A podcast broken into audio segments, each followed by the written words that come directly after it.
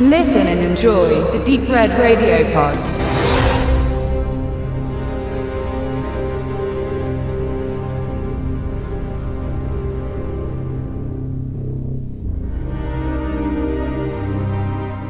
Alles Schlechte kommt aus Amerika. Diese Aussage wird der DEA-Ermittler John Harris nicht nur einmal zu Ohren bekommen. Er wurde von den britischen Behörden als Verstärkung angefordert, um eine Reihe von Morden aufzuklären, die vom Londoner Drogenmilieu auszugehen scheinen. Ein Machtkampf ist im Gange und die Unterwelt schenkt sich gegenseitig nichts.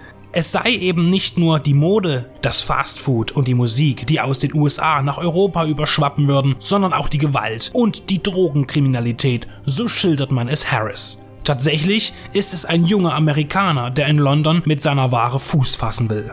Carl Fraser nutzt dabei geschickt Jugendliche aus, die aufbegehren wollen und der Versuchung des schnellen Geldes nicht widerstehen können.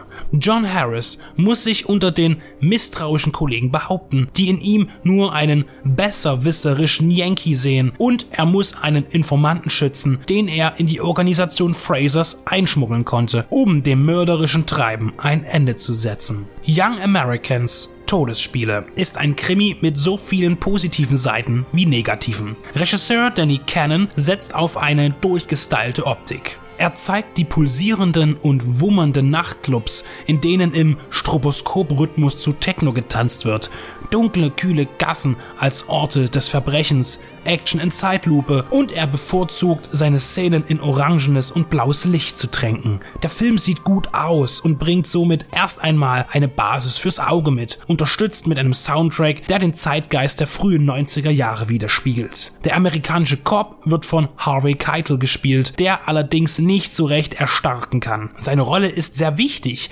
aber er kann sie nicht tragen. Er verleiht ihr kein Charisma oder macht ihn für den Zuschauer nicht zugänglich. Mit den Auftreten von Viggo Mortensen als Fraser wird es dann interessanter. Sein unausstehlicher und krasser Widerling ist überzeugender als Keitels fürsorglicher Polizist. Gedrosselt wird Young Americans von seiner Erzählstruktur, die zwar geradlinig verläuft, aber an zu vielen Stellen stagniert durch zu lange Dialoge, die die Story nicht vorantreiben oder Nebenschauplätze, die zwar wichtig sein könnten, aber dramaturgisch verspielt werden, wie beispielsweise die Beziehung zwischen dem Informanten Christian O'Neill und seiner Freundin Rachel.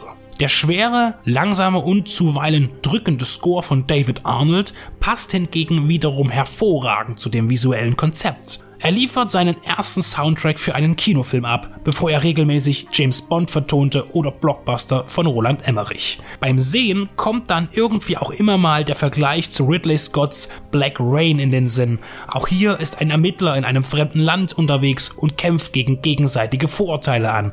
Klar ist Japan kulturell den USA gegenüber ein weitaus größeres Stück zu differenzieren als England, aber dennoch ist es das gleiche Konzept.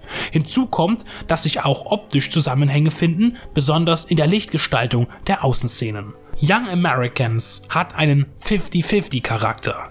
Es macht Spaß, ihn anzusehen, aber wenn die Spannung hakt, lässt man sich zu gern vom Bildschirm ablenken und der Besuch der Küche oder des Abortes kommt ohne Pausentaste aus. Zum Finale, auch wenn es nicht sehr überraschend kommt, legt Danny Cannons Vision der Drogenwirtschaft noch einen drauf. Man könnte das schnelle und blutige Ende durchaus als Rettung des Ganzen bezeichnen. Young Americans ist nicht einfach schlecht und auch nicht einfach gut, er schwebt dazwischen. Und das macht ihn dann doch wieder ganz interessant, womit das Hören dieser Review wohl niemanden wirklich etwas genützt hat.